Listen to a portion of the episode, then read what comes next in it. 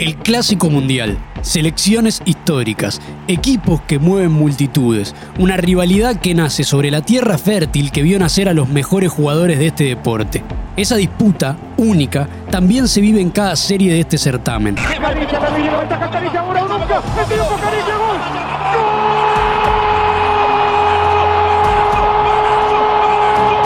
Bienvenidos, este es el podcast de la Conmebol Libertadores.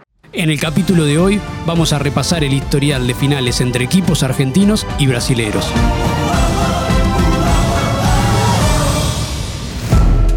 Bienvenidos a Lo Sabías, un nuevo episodio de los podcasts de la Conmebol Libertadores, donde repasamos curiosidades, hitos del torneo más importante del continente. Manuel Cerrulla junto a Seki Yer. Seki, ¿cómo estás? Muy bien, ¿vos, Emma? Muy bien, muy contento y con, con un Lo Sabías hoy muy particular. Es, vamos a repasar, mejor dicho, las finales entre equipos argentinos y brasileros. Sí, son 15 las finales entre equipos brasileros y argentinos. Ahora tenemos el resultado del historial, al menos hasta ahora, y es que los equipos argentinos ganaron 9 y los brasileños se quedaron con 6. Pero ojo, ojo, ojo, ojo, porque en las últimas tres ediciones, 2012, 2017 y 2019, ganaron los brasileños. ¿Quiénes fueron los que ganaron? Ahora lo vamos a contar. De hecho, bueno, la primera final quedó en manos de los equipos brasileños. También fue Boca Santos en 1963, eh, el Santos de Pelé. Nada más ni nada menos. La cuestión es que Santos llegaba a la final del torneo por segunda vez en su historia y de manera consecutiva Boca jugaba su primera final en el torneo. Tanto la ida como la vuelta fueron para el equipo brasileño, siendo la primera vez que un equipo gana los dos partidos en una final de Conmebol Libertadores. Los goles de Boca, José Sanfilippo, pero de todas maneras el Santos de Pelé se quedaba con la Conmebol Libertadores. Um giro de corpo e o árbitro vai apitar fim de jogo em La Bombonera. O Santos é bicampeão da Taça Libertadores da América. Santos 2, Pelé Coutinho, Boca Juniors 1, San Filipe. La final de la Conmebol Libertadores de 1968 fue entre Estudiantes de La Plata y el Palmeiras. Lo que nadie esperaba es que el equipo de La Plata, el equipo de Osvaldo Subeldía, agarrara, revolucionara el torneo y ganara una final siendo un equipo claramente más chico que, que, Palmeiras, un equipo con menor cantidad de hinchas, pero con una tradición futbolera impresionante. En aquel entonces no era por diferencia de gol, sino por quién ganaba más o quién perdía. Esta serie tuvo que ir al tercer partido y Estudiantes terminó quedándose con el trofeo y ese mismo año fue a jugar la Copa Intercontinental y se la ganó al Manchester United. En 1974 pasó lo mismo, se necesitaron tres partidos para definir al campeón. Esta vez fue entre Independiente y San Pablo. Independiente llegaba por quinta vez a la final y buscaba ganarla también por quinta vez. Había ganado todas las finales que había disputado hasta ese momento. Luego de una victoria de cada lado, el partido decisivo se jugó en el Estadio Nacional de Chile y ahí sí, el conjunto de Avellaneda de Buenos Aires Independiente le gana por uno a San Pablo y consigue la quinta con Mebol Libertadores y se quedaba con el trofeo. Se quedaba con el trofeo, porque te acordás, Seki, que hemos repasado en la historia del trofeo eh, que cuando un equipo ganaba la Libertadores tres veces consecutivas, tenía el derecho de quedarse con el trofeo original. Siempre son especiales las finales donde llegan dos equipos que todavía no conquistaron un trofeo. En 1976, River jugaba su segunda final de Comebol Libertadores y Cruzeiro jugaba su primera final. Cruzeiro se quedó con el trofeo, le ganó a River en la tercera final, el tercer partido que se jugó en Chile, y River tuvo que seguir esperando un tiempo más para quedarse con la Comebol Libertadores. Con esa pelota con efecto, a los 43 minutos, Cruzeiro 3, River Plate 2. Cruzeiro era el campeón justamente en 1977, luego de lo que acabas de contar, Seki, y se medía con Boca. Ambos equipos jugaban su segunda final de Conmebol Libertadores. Cruzeiro la jugaba, como decíamos recién, de manera consecutiva y Boca la jugaba después de 14 años, que también la hemos repasado. También tuvo que haber partido de desempate. Fue en Uruguay, salió 0 a 0 y se lo quedó el conjunto argentino que lo ganó por penales. Fue la primera final de la Conmebol Libertadores que se definió desde los 12 pasos y Hugo Gatti fue la gran figura de aquella final. Anderley está en sus pies la posibilidad de que Cruzeiro continúe o no pierda el título de es zurdo, tiró, atacó campeón de América, Boca.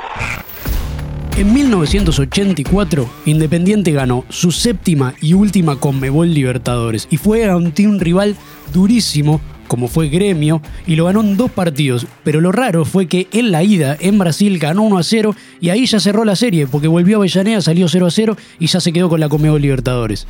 Mirá estos dos nombres. 1992. te nombro a Telé Santana de un lado y Marcelo Bielsa del otro.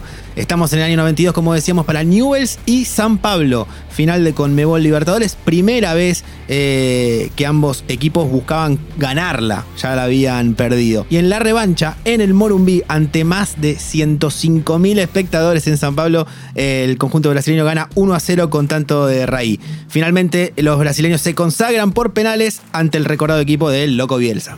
Va Café, Café, gol. Vamos, Gamboa, Gamboa, Gamboa. Campeón de América, En 1994, o sea, al toque de la final que vos decís, porque eran grandes, grandísimos años del equipo tricolor brasileño paulista San Pablo, jugaron Vélez contra San Pablo. Recordemos que cambió el formato, ahora era por diferencia de gol, por eso las finales terminaban yendo a los penales. Vélez ganó la ida 1 a 0, San Pablo ganó la vuelta 1 a 0, fueron a los penales y Vélez, de la mano de Carlitos Bianchi, con Chila Verte en el arco, se quedó con la final que luego se llevó hasta Japón y ganó la Copa Intercontinental contra el Milan en un triunfo muy recordado. Ya nombramos a Carlos Bianchi una vez y ahora te digo que lo vamos a repetir un par de veces más. Llegamos al año 2000, Boca tardó 21 años en volver a, disputar una final de Conmebol Libertadores y esta vez enfrente tenía a el Palmeiras, que era el campeón vigente y buscaba justamente su, su doblete. En el partido de ida en la bombonera igualaron 2 a 2. Se podría decir un gran resultado para el conjunto eh, verdolaga, el conjunto de Palmeiras. En Brasil igualaron sin goles y otra vez Carlos Bianchi desde los penales conseguía la gloria eterna para el conjunto boquense. Bermúdez ganó la Copa Libertadores de América. Boca penales aquí en el Morumbí. Boca ganador de la Copa Libertadores de América. Como decíamos de San Pablo, los equipos en la Comebol Libertadores se muestran por épocas, reinan, brillan. Este era la época de Boca, claramente. Boca en el 2003 pasó por encima del Santos, lo pasó por encima. El global fue 5 a 1 y obtuvo Bianchi su tercera Comebol Libertadores en Boca. Hablabas de pasar por encima, hablabas de Boca, hablabas de Bianchi, año 2007. Boca Gremio, la última conquista Geneise de la Gloria Eterna. Y en esta final se dio el resultado global más abultado de la historia en las finales de la Conmebol Libertadores. Una actuación brillante de Juan Román Riquelme. Lo hemos repasado en el Gloria Eterna, aquí en los podcasts de Conmebol Libertadores. En ambos partidos y Boca derrota por 3 a 0 Gremio en la Bombonera y por 2 a 0 en Porto Alegre. Y esta fue la sexta estrella de Conmebol Libertadores y última hasta el momento para Boca. Decías Riquelme y vale el pase para que aparezca otro genio, otro mago. Juan Sebastián Verón, referencia de estudiantes en el 2009, los pinchas le ganaron la final a Cruzeiro en una serie que muestra mucha valentía porque empataron 0 a 0 en La Plata y en la vuelta en el Mineirao, estudiantes, dirigido por Alejandro Sabela, ganó 2 a 1 y se quedó con la Conmebol Libertadores por cuarta vez en su historia. ¡Campeón estudiante! ¡Campeón estudiante! ¡Estudiantes campeón de América en el Mineirao! ¡Tetracampeón estudiante de La Plata! Una vez más Boca Juniors, esta vez año 2012, y enfrente eh, Corinthians, que jugaba su primera final de Conmebol Libertadores en toda su historia. Y Boca estaba disputando la número 10. Tremendos números. 1 a 1 en la bombonera, 2 a 0 en Brasil, y de esa manera, con los dos tantos de Emerson, Corinthians alcanzaba por primera vez la gloria eterna. Recién hablabas de Boca Gremio, de la final con el resultado más abultado de la historia de la Conmebol Libertadores. Eso fue en 2007.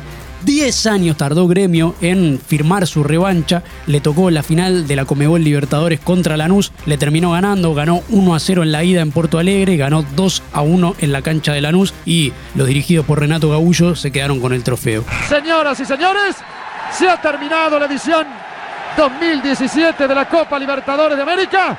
Gremio en la casa de Lanús acaba de ganarle 2 a 1. Gremio es el campeón. Año 2019, la tenemos acá, al alcance de la mano, una final que será muy recordada por varios. Flamengo River fue la primera final que se definió mediante el formato de partido único, la gran final única que se disputó en Lima, en el Estadio Monumental. En los últimos minutos, el conjunto brasileño remonta el resultado con dos goles de Gaby Gol y de esa manera le dio al conjunto brasileño su segunda Conmebol Libertadores. Me encanta porque de alguna manera este cruce de finalistas argentinos contra brasileños habla un poco de lo que es la historia de la Conmebol Libertadores. Vimos en este recorrido cómo cambiaba de formato, cómo había equipos que se iban imponiendo durante distintas épocas, cómo se gestaban ídolos incluso, digo, mencionamos a Marcelo Bielsa que hoy es una estrella a nivel mundial, todos paridos en este suelo tan fértil de grandes talentos. Recordamos, 15 finales hasta el momento entre equipos brasileños y argentinos, 9 quedaron para Argentina y 6 para Brasil. Si quieren seguir nuestras redes sociales en Twitter, arroba Libertadores, en Instagram, arroba Libertadores y en Facebook, Conmebol Libertadores.